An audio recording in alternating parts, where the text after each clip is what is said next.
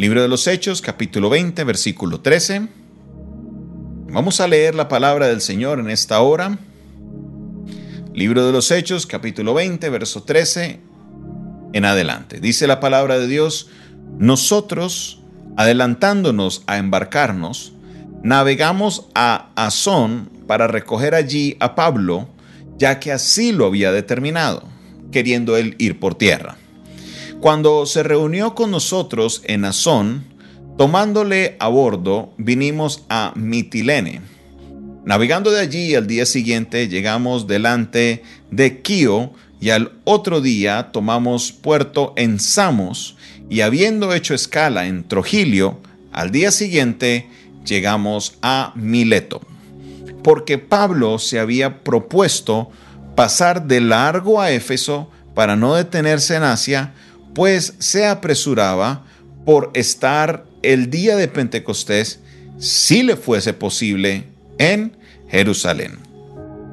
Enviando pues desde Mileto a Éfeso, hizo llamar a los ancianos de la iglesia. Cuando vinieron a él, les dijo, Vosotros sabéis cómo me he comportado entre vosotros todo el tiempo, desde el primer día que entré en Asia, sirviendo al Señor con toda humildad, con muchas lágrimas y pruebas que me han venido por las acechanzas de los judíos. Y como nada que fuese útil, he rehuido de anunciaros y enseñaros públicamente y por las casas, testificando a judíos y a gentiles acerca del arrepentimiento para con Dios y de la fe en nuestro Señor Jesucristo. Ahora, he aquí, ligado yo en mi espíritu, voy a Jerusalén sin saber lo que allá me ha de acontecer, salvo que el Espíritu Santo por todas las ciudades me da testimonio de que me esperan prisiones y tribulaciones.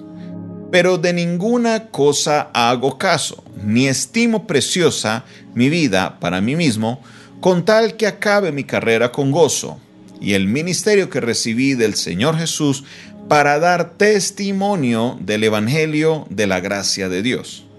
Y ahora, he aquí, yo sé que ninguno de todos vosotros, entre quienes he pasado predicando el reino de Dios, verá más mi rostro. Por tanto, os protesto en el día de hoy que estoy limpio de la sangre de todos porque no he rehuido anunciaros todo el consejo de Dios. Por tanto, mirad por vosotros, por todo el rebaño que en, en, el que el Espíritu Santo os ha puesto por obispos para apacentar la iglesia del Señor, la cual él ganó por su propia sangre. Porque yo sé que después de mi partida, entrarán en medio de vosotros lobos rapaces que no perdonarán al rebaño. Porque yo sé, perdón, y de vosotros mismos se levantarán hombres que hablen cosas perversas para arrastrar tras sí a los discípulos. Por tanto, velad acordándoos que por tres años de noche y de día, no he cesado de amonestar con lágrimas a cada uno. Y ahora, hermanos, os encomiendo a Dios y a la palabra de su gracia, que tiene poder para sobreedificaros y daros herencia con todos los santificados. Ni plata, ni oro, ni vestido de nadie he codiciado. Antes vosotros sabéis que para lo que me ha sido necesario a mí, y a los que están conmigo, estas manos me han servido. En todo os he enseñado que, trabajando así, se debe ayudar a los necesitados y recordar las palabras del Señor Jesús que dijo, más bienaventurado es dar que recibir. Cuando hubo dicho estas cosas, se puso de rodillas y oró con todos ellos. Entonces hubo un gran llanto de todos, echándose al cuello de Pablo, le besaban, doliéndose en gran manera por la palabra de que dijo, que no verían más su rostro, y le acompañaron al barco. Amén. Este es un tema muy importante y voy a tomarme dos o tres días para poder tocar este texto de una manera directa, de una manera profunda, porque estamos viendo el ejemplo de un hombre como Pablo, que él nos está enseñando con su ejemplo la madurez. Nos está enseñando con su ejemplo la madurez. Yo no sé si hay alguien que esté aquí presente que le guste lidiar con la inmadurez. Alguien que diga, ay, sí, tan chévere no trabajar con personas inmaduras. Estoy seguro de que la respuesta es negativa. Estoy seguro que ah, no hay nadie que diga, ay, sí, tan chévere, que, que vengan los inmaduros para acá, no. Creo que todos los creyentes debemos apurarle. Yo creo que en general todos los seres humanos de alguna manera debemos apuntarle a la madurez. Entonces, vamos a estar desmenuzando parte por parte el discurso de Pablo, que él se despide de todas las personas en Mileto, haciendo llamar especialmente a los de Éfeso para que vinieran a hablar, que fue una de las obras importantes que hizo el apóstol Pablo. Coloquemos la atención a esta visita que hubo acá en Mileto. ¿Por qué razón dice que los mandó a llamar a Éfeso? Porque como nos explicaba la pastora Idalia el día lunes, en Éfeso hubo un alboroto terrible y le advirtieron, por favor, Pablo, no regreses a Éfeso. Entonces, Pablo llega a Mileto y estando en Mileto manda llamar a los de Éfeso, por favor, bajen aquí a Mileto y aquí vamos entonces a reunirnos para tener esta reunión importante. Las personas que iban no sabían a lo que iban. Las personas que iban solamente iban a hablar con Pablo. Pablo el apóstol les estaba llamando, el que fundó la iglesia, el que estuvo con ellos en todo ese tiempo. Vamos a escuchar lo que nos dice Pablo. Entonces, Pablo empieza por medio del discurso a hacer un recuento de las cosas que él hizo. Entonces empieza diciendo, vosotros sabéis cómo me he comportado entre vosotros todo el tiempo desde el primer día que entré en Asia. Mire lo que él dice. Ustedes saben cómo me he comportado. Mire que él no dice ustedes saben lo que les he enseñado. Él dice ustedes saben cómo me he ¿qué? comportado. ¿Por qué esta frase cobra una importancia para nosotros? Porque por lo general tenemos una tendencia que haya una incoherencia entre mi comportamiento y mi enseñanza. Como dicen muchos, predica pero no aplica.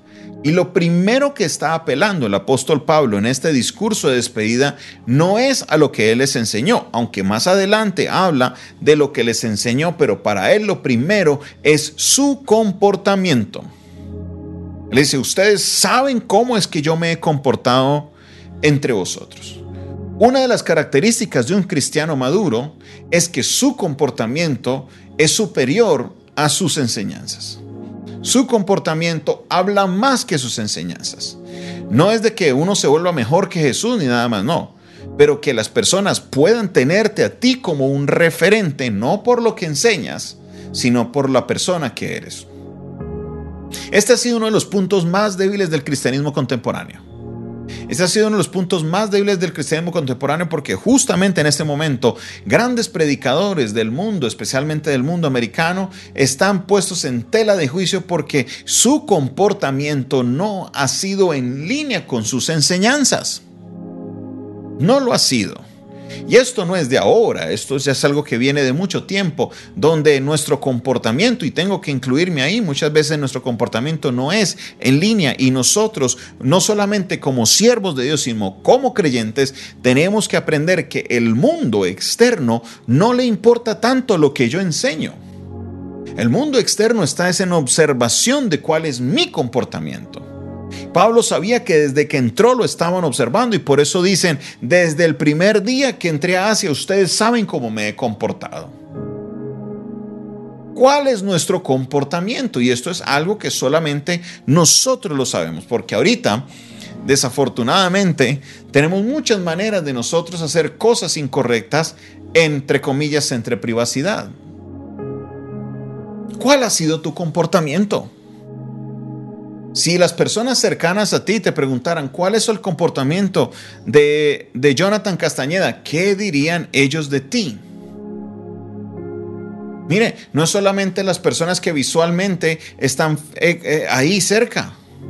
Hoy en día cualquiera puede usted tener una vida muy santa exteriormente, pero usted hoy le revisa su WhatsApp y es un desorden total porque las conversaciones que se llevan en ese lugar no son coherentes con el comportamiento, entre comillas, que hay en su vida pública como creyente. Tenemos que entender una realidad y es que estamos viviendo una época en la que la tibieza espiritual está a flor de piel.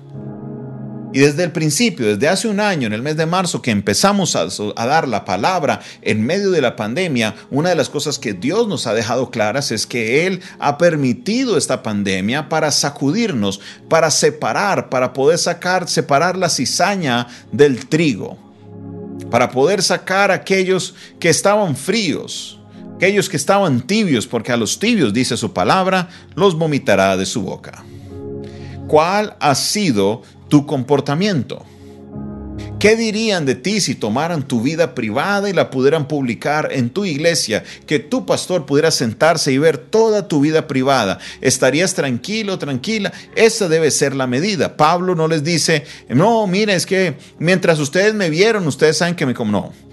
Todos saben que mi comportamiento ha sido un comportamiento correcto. ¿Cuál ha sido mi ejemplo hacia ustedes? Como les dice en una de las cartas, sed imitadores de mí como soy de Cristo. Sed que imitadores de mí como yo de Cristo. Eso se lo escribe a los corintios. Sed imitadores de quién? De mí. O sea, imítenme. No hagan lo que les enseño. Hagan lo que yo hago. El ser humano no aprende de lo que oye, el ser humano aprende más del ejemplo de lo que tú vives. Y es aquí donde la palabra del Señor tiene que hacerse viva en nosotros. Como dice el apóstol Juan en capítulo 1, el verbo tiene que hacerse carne en mi vida. Jesucristo, el verbo, se hizo carne y habitó entre nosotros, pero la palabra que hablamos, que enseñamos, tiene que hacerse realidad en mí. ¿De qué nos sirve pararnos en un púlpito y predicar un sermón para que miles de personas lleguen a Cristo? Pero después estoy maltratando a mi esposa, estoy abusando de mis hijos, estoy gritando a las personas en la calle, estoy maltratando a las personas que son cercanas a mí. ¿De qué me sirve si estoy teniendo conversaciones obscenas por las redes sociales, así sea en un perfil eh, oculto, si sea de cualquier manera? ¿De qué te sirve si estás mandando fotos obscenas, si estás metiéndote en conversaciones que no son correctas? ¿De qué nos sirve? Así te lleguen cinco mil personas a Cristo. Lo que dice la palabra es que en aquel día el Señor, todos muchos dirán, Señor, Señor. Y él dirá, no los conozco, hacedores de maldad. Sí es cierto, muchos llegaron a tus pies por la predicación, pero el Señor dirá, no te conozco. Quiero empezar este, esta serie con el discurso de Pablo sobre la madurez, a llevando el comportamiento, porque una de las características del cristiano maduro es que predica más no con lo que dice, sino con lo que hace. Que el mejor sermón que predica es el sermón que vive alrededor de su familia. ¿Cómo estás predicando la palabra? de cómo estamos predicando la palabra. ¿De qué nos sirve a nosotros decir que somos creyentes, pero estamos después hablando mal de nuestros hermanos, chismoseando, diciendo cosas que no son? Tenemos que corregirnos. Porque créame que el mundo está observándonos a nosotros diciendo, ahí están los cristianos. Por culpa de algunos pocos que hacen la mala atmósfera a los demás, nos están juzgando a nosotros. Por eso tenemos que levantarnos nosotros a vivir una vida correcta, a amar al prójimo como a nosotros mismos, a corregir, a dejar de hablar mal de las personas, a dejar de dar mal ejemplo. Que seamos personas de bendición. Hoy quiero de verdad exhortarte a eso, quiero llamarte la atención. Ha llegado un momento en que lo que la gente debe decir de nosotros tenga que ver no con lo que enseño, sino en cómo me comporto. Y que esa enseñanza, eso que dicen de nosotros sea algo positivo, que puedan decir, esta es una persona correcta, en esa persona se puede confiar, en esa persona se puede, de verdad se, se puede delegar algo importante porque es una persona de palabra, es una persona de honor, es una persona que honra. Necesitamos, mis hermanos, que la gente pueda decir lo que dijo Pablo. Ustedes saben cómo me he comportado. Ustedes saben cómo me he comportado.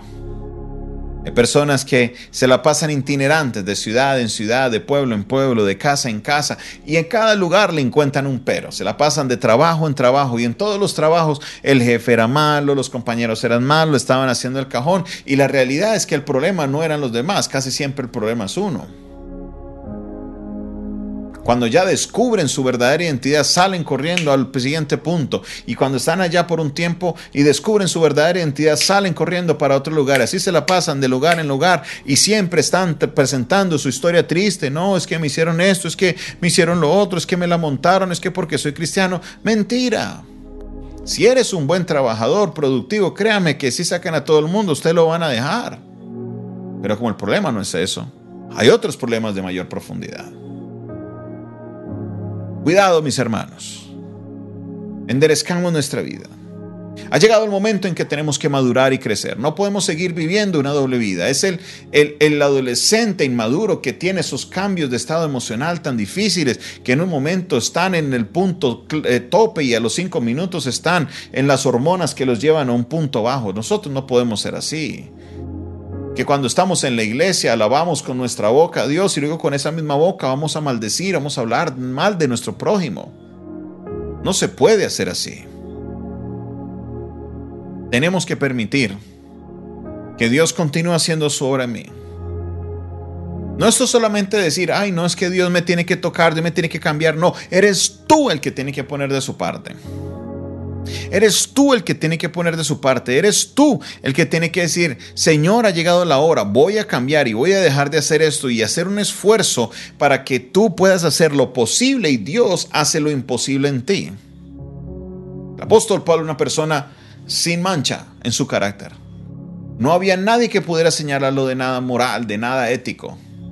Hablaban de él por su apariencia, hablaban de él porque a lo mejor no era el gran predicador como si lo era Apolos, como si eran los demás colaboradores de él, pero que dijeran que él era una persona con fallas morales, que quería robar, que estaba codiciando la mujer ajena, que estaba tratando de sacar plata. Nunca nadie tuvo nada que decir porque el apóstol Pablo, al contrario, si tenía que ponerse a trabajar en lo material para poder sostenerse, así lo hacía.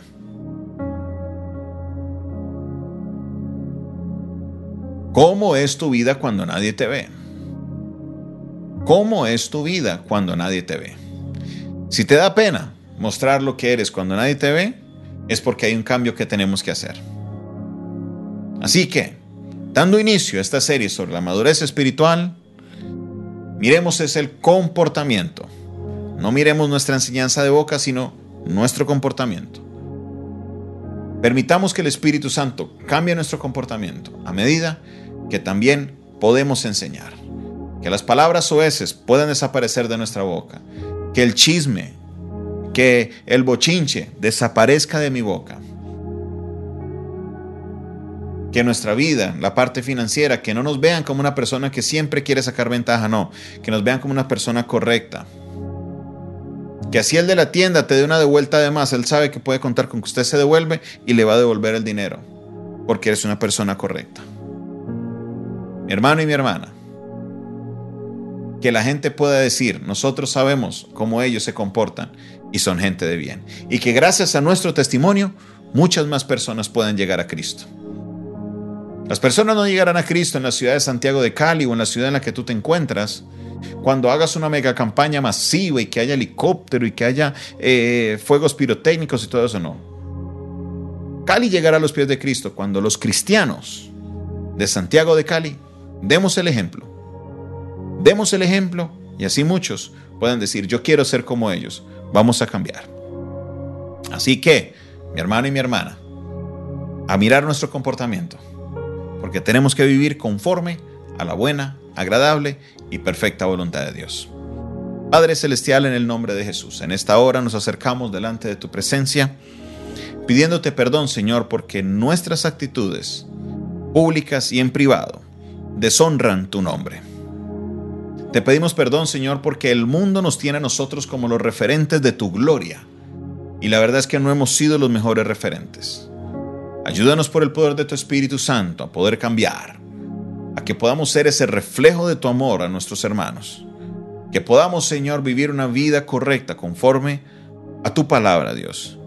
Y que siempre, siempre, siempre podamos, Señor, dar ejemplo al mundo entero y que por nuestro testimonio muchas almas puedan llegar a tus pies. Alabo y exalto tu nombre. Bendigo tu nombre, Padre Celestial. Que seas tú, Señor, corrigiéndonos, dirigiéndonos, enseñándonos, porque queremos, Señor, vivir conforme a tu palabra y tus mandamientos. En el nombre de Jesús. Amén, amén y amén.